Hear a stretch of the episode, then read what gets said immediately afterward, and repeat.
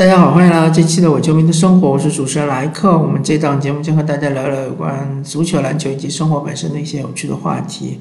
呃，我们这一期就回到久违的火箭周刊。呃，火箭周刊，那其实就是聊 NBA 的情况嘛。然后我们在聊火箭之前，先可以聊聊其他的一些。我最近看的比赛嘛，哈，因为最近疫情，我其实在家里看了挺多的比赛。呃，当然，我个人看比赛的习惯就是说，我不是特别感兴趣的球队呢，我会直接看第四节或者是关键时刻。那么，先聊聊，比如说湖人队，湖人队，呃，我觉得湖人队在这个赛季最大给我最大的特点就是说，虐虐菜特别的稳，呃，只要是不在季后赛行列里的球队，他基本上。很少失手，啊，第二个特点就是说，呃，除了安东尼戴维斯和勒布朗詹姆斯这两个稳定的得分点之外，其他得分点都非常不稳定。啊，其实我个人对于丹尼格林的印象是很好的，因为上个赛季他在常规赛表现非常的出色，啊，虽然在季后赛里面是呃呃状态有所下滑，但他也是。整个猛龙队就是最倚仗的那么几几个人之一吧，呃，但是这个赛季明显看出来他的三分球，特别是尤其是他的三分球命中率是下滑的比较严重的。那上个赛季我记得没错的话，整个赛季还是四十三点几啊，而且他他的高阶数据啊，呃，你整个进攻效率和防守效率结合起来来看，他是整个联盟中。呃，得分后卫第一的球员，呃，意味着就是说他的水准在常规赛中是高于像克莱汤普森这样的球员，像保罗乔治这样的球员。那当然，保罗乔治好像是算小前锋，那么他至少是高于克莱汤普森，对吧？布拉德比尔这种我们耳熟能详的这种呃。全明星的超巨的球员，当然他是一位角色球员，他不是有那么高的球权，但是他的效率是非常高的。但这个赛季确实，呃，只能说是回归了吧，回归他的呃这这个平均水平吧。因为他之前在马刺，大家也知道嘛，张铁林，张铁林就是说他非常的铁，嗯，而且我觉得这个赛季。丹尼格林他的防守其实也有所下滑，啊，当然反过来说，布拉德利好像我对他印象原来是很差的，但这个赛季看了几场比赛，觉得他还还行吧，进攻端尤其是三分球还算比较靠谱，呃，他的中投也还可以，那防守端呃他的有一些单防还行，那么确实湖人队。呃，防守其实没有太大的问题，尤其是如果他们能保证一个中锋在场的话，再加上安东尼戴维斯，再加上勒布朗詹姆斯，再加上丹尼格林，对吧？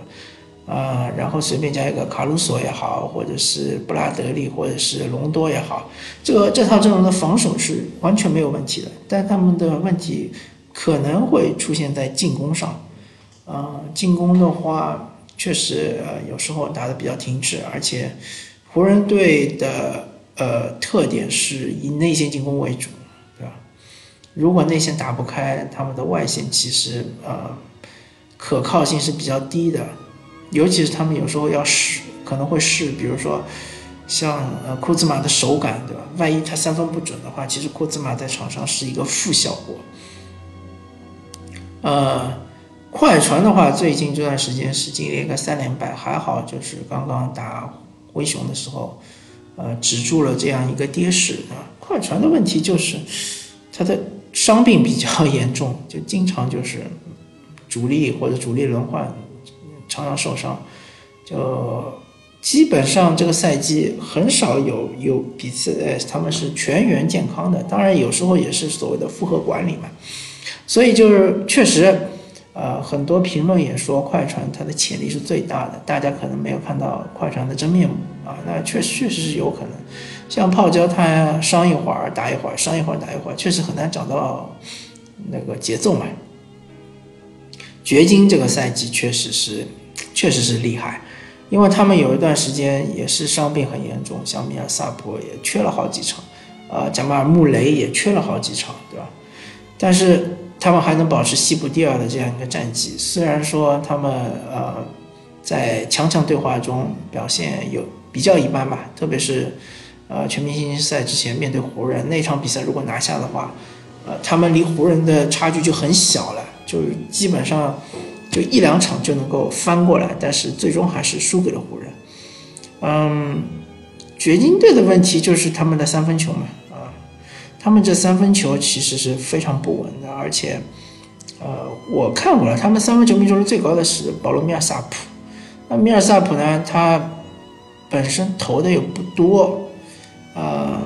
包括什么威尔巴顿啊，包括什么哈里斯啊，包括是贾马尔穆雷，都是不三分不太准的，而且不怎么喜欢投三分球，他们都喜欢投那那种中近距离的跳投。那么，当然约老师，嗯，他在内线这么一处之后呢，啊，对整个球队的防守作用是非常大的。再加上米尔萨普回来之后呢，确实。啊，掘金队的防守肯定是没有问题的啊。进攻端的话，嗯，就要看他们的战术能不能打开，对吧？嗯，包括他们的手感怎么样，对吧？掘金是一支非常依赖跳投的球队。那么东部那些球队呢？其实我看的确实是比较少一点。呃，印象比较深的是猛龙，猛龙之前的十四连胜确实是厉害。而且猛龙在十四连胜之前，其实很长一段时间他们是有严重的伤病，呃，小加索这个赛季就没打几场比赛，然后洛瑞有一段时间好像十几场一直都受伤，啊，出战比较多的是范弗里特，有一段时间甚至于他们西亚卡姆也伤了，头号得分手、头号助攻手都伤了，等到他们回来之后，大家就看到他们爆发出来的能量。对吧其实以他们的水准来说，西部第二确实是实至名归，好吧？呃，雄鹿其实没什么好说的。雄鹿昨昨天我还看了一场他们对那个奇呃奇才的比赛，奇才可以说比尔已经爆了，对吧？比尔得了五十几分，真是啊，三分球一个掩护张手就中，张手就中，而字母哥也被罚下了，但是最终他们没有搞定米德尔顿，也没有搞定布莱德索。这两位球员，在一个是第四节的末端最后时刻，呃，咬住比分；第二个就是在加时赛中投纷纷投进三分球，都是非常致命的三分球。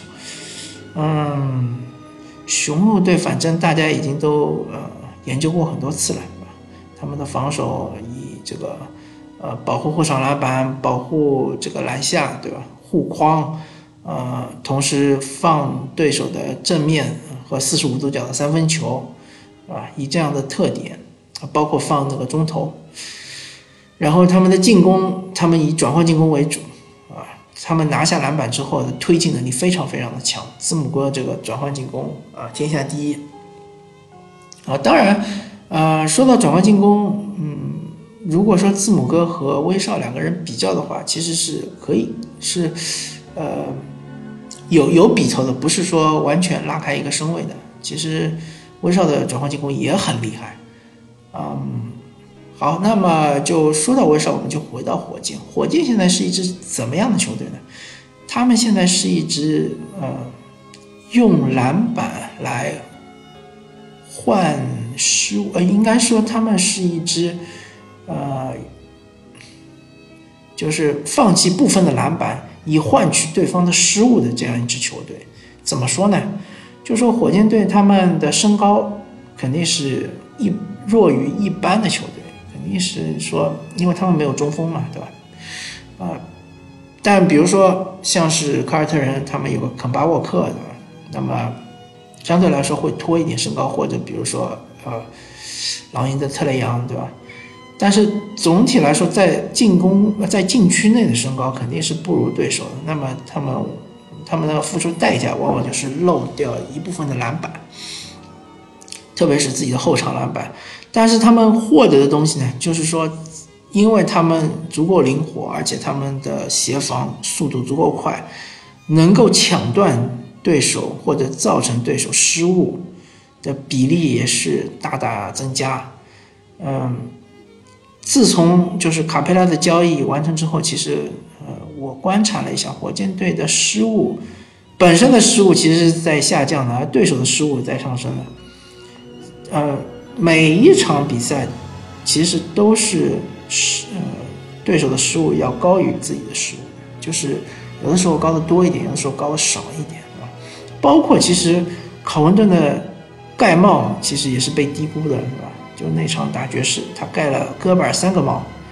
嗯，那么火箭现在的防守特点，呃，就是我刚刚说的，他们是以造失误为主，但他们不是以夹击造失误为主。不像当年的雷霆是通过不断的夹击、不断的轮换来造失误，我火箭队就是单防，单防也能造你失误，对吧？造失误为主，但是可能是牺牲部分的后场篮板，而进攻端就是四个射手拉开，有呃由那个威少或者是哈登来单打，对吧？呃，甚至于有时候就是打转换进攻，转换进攻的话，威少。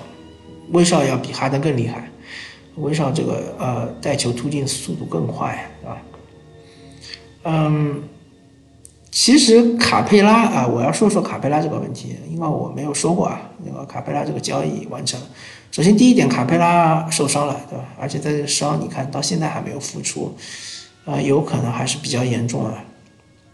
那么肯定如果没有交易的话，对于火箭队战绩的影响是非常大的。啊，第二点，卡佩拉这个球员，啊，我先说一说它的局限性吧。它的局限性其实是很明显的，特别是前两年对勇士的那几场大战啊，卡佩拉发挥的最好的就是啊，保罗刚来的第一年，那一年火箭队是呃联盟第一的战绩，对吧？六十五胜还是六十七胜，我我有点不太记得。嗯，然后当然就说打爵士就不说了嘛。呃，森林狼也不说了，然后就是打勇士那那一年，卡佩拉的呃无限换防中防呃克莱也好，防呃库里也好，相对来说没有那么漏勺，脚步还是比较快的。当然，关键时刻最后火箭还是用的无效而把卡佩拉拿下的，但是在他在场的时候，至少呃输分的不多，对吧？能够撑一撑。撑点时间，但是自从这一年之后，卡佩拉的无在无限换防中的换防小哥就其实，呃，脚步是明显的呃下滑，下滑就比较严重。他其实已经不能作为一个呃，就是中锋无限换防的这样一个中锋来用了。而他和哈登之间的空间配合，其实是被各支球队研究的比较透彻，尤其是勇士，对吧？呃，在呃去年应该是去年吧，去年那个季后赛那个轮次里面，火箭和勇士打成四比二，呃，火箭是打成二比二，然后去到了荆州，去荆州的时候，杜兰特应该是第三节啊跟腱，我一直认为这就已经是跟腱受伤了，然后他跟腱受伤了之后就下去再也没上来过。那么勇士能够抑制火箭的这一点，就在于哈登和卡佩拉打打挡拆之后，哈登传给卡佩拉的球失误率太高，频频给勇士打反击。那如果卡佩拉和哈登不打挡拆的话，那卡佩拉在场上他的作用就完全就体现不出来，对吧？他的进攻端就没有作用，只会成为一个累赘，只会让。内线多一个人去协防哈登，那他的防守端的作用呢？我们就看到了一个第一点，他在防守无限换防，防库里就完全就是被库里耍。第二点，他在内线卡篮板也卡不过鲁尼，对吧？呃，就是进攻篮板被鲁尼打爆。所以卡佩拉的问题就在于，啊。回到这个赛季，我们就看到了，之所以那么多球队敢于肆无忌惮的包夹哈登，嗯，甚至于有时候卡佩拉还没有上来上替掩护，他们就直接包夹哈登，是因为他们看出来了，就当球到卡佩拉手上的时候，卡佩拉在罚球线他没有这个策应能力，不是追梦格林，对吧？呃，他没有这个策应能力，然后呢，他也没有这个中投能力，他也不像是呃亚当斯，他有一手小抛投，对吧？所以他在场上就是对于火箭队的进攻是一个严重的嗯拖累，然后他进攻他的防守端，大家都看到卡佩拉场均好像十三点几个篮板，是篮板榜的第二，但篮板球数这个东西有时候会骗人的。现在大家更关注的是一个篮板率和一个呃对于球队的篮板的正面影响，其实卡佩拉没有那么大。就好像威少当时在雷霆的时候，场均也十一个篮板。那他如果他把他拿掉的话，雷霆难道就这十一个篮板就抢不到了吗？当然不是这么回事儿，对吧？所以卡佩拉他十三点几个篮板，他没有的话，别人也能够从这十三几十三点几个篮板里面抢到，比如说十二点几个或者十一点几个，对吧？他对于火箭队的篮板的。特别是防守篮板正面影响没有那么大，可能进攻篮板的影响还是有一点的，毕竟他高嘛，对吧？手臂臂展也比较长，啊，那其实火箭队现在对于进攻篮板是完全放弃的，呃，就是投完之后，如果是个长篮板还可以争一争，如果是短篮板直接就回防了，呃，这也就是说，如果卡佩拉在场的话，火箭队有时候在内线会争一争。呃，短篮板，但如果卡佩拉拿不到篮板的话，很可能就是他回防就不齐，我造成火箭队被打转换进攻，对吧？当然，火箭队本身的退防的纪律性也不够强，所以导致被打转换进攻。但是卡佩拉也是这个这一环之一。当然，卡佩拉不是说一无是处，不是说呃完全是个累赘、负面的球员，他不是这样。嗯，卡佩拉他他有他的优点。他的呃手活比较好，他的镜框终结能力比较强，对吧？嗯，他有一定的封盖能力，有一定的护框能力，但他的护框能力，嗯，当然他的护框能力比起皮杰塔克，比起什么哈登来说，还还比起考文顿来说，当然是更强的。但是你放在整个市场上来说，他真的比比如戴德蒙更强吗？比如他真的比诺埃尔的护框能力更强吗？对吧或者是嗯，大洛佩斯、小洛佩斯的护框能力更强吧？其实也不见得。呃，所以说，嗯，如果卡佩拉没有这个大防小的换防能力的话，他这个合同是稍稍有点溢价的。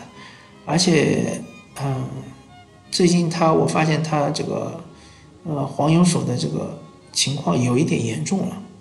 有时候哈登传给他的空间球，他接不住，接不住的话，反过来就是对手一个反击，对吧？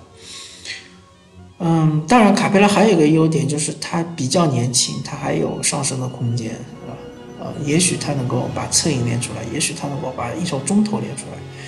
嗯，不管怎么样，他需要弥补他的短板，他短板还是很明显的。啊，卡佩拉还有一个优点就是他跑快攻比较积极，那这一点其实火箭就没有办法弥补了。因为卡佩拉身高又高，然后脚程又快，对吧？哈登经常和他，比如说拿下篮板，如果是哈登拿到篮板的话，经常一个长传传给他，然后他就直接一个快攻上篮，就搞定了，对吧？那么这一点来说，火箭队不管是豪斯也好，或者是嗯威少也好，身高是不够的，肯定是远远不够的，那身高不够的话，就会有时候会快攻上来。就上不进，会有这种情况。之所以字母哥他的呃字母哥他厉害的地方，或者说他 bug 的地方，就在于他又有身高又有臂展，他又能下快攻，对吧？他还会脚步，对吧？他运球又稳，这才是他的厉害的地方。嗯，说了那么多卡佩拉，我的意思就是说，卡佩拉真的不是不可替代的。或者说，现在反过来说，火箭真的需要中锋吗？嗯，我们可以看一看。我觉得呢，现代篮球的发展真的就中锋是被越来越弱化了。如果你非要说一个在现代篮球中一个完美的中锋，他应该是怎么样的？他应该是能护框，能投三分，拉开空间，最好还有一手策应，对吧？但其实这个和大前锋有什么区别呢？呃，我觉得好像确实没有太大的区别。那火箭队他现在还有一个打法和赛季初的改变，就在于威少不再是一个拉开的空间点，对吧？威少本来就不应该是个拉开的空间点，而哈登把球权呃更多的分给了威少一部分，所以导致哈登他现在的场均得分是下滑的比较严重。有一段时间，我觉有一段时间的哈登就十几分十几分，这这段时间我觉得哈登就是在转型，就是在把球权分给威少。现在目前为止，他们已经磨合的差不多了，能够保证双方都能够拿到三十分左右的分数，对吧？啊，这样相对来说是比较平衡的。威少他他的作用就是突击篮下，对吧？造罚球。这个赛季威少的罚球命中率非常的高。啊，哈登的作用当然就不必提了，对吧？啊，后撤步三分，或者是突篮下，或者是助攻。还有一点就是，当走了卡佩拉之后，哈登就可以多尝试挡拆进攻。为什么有卡佩拉不能用挡拆呢？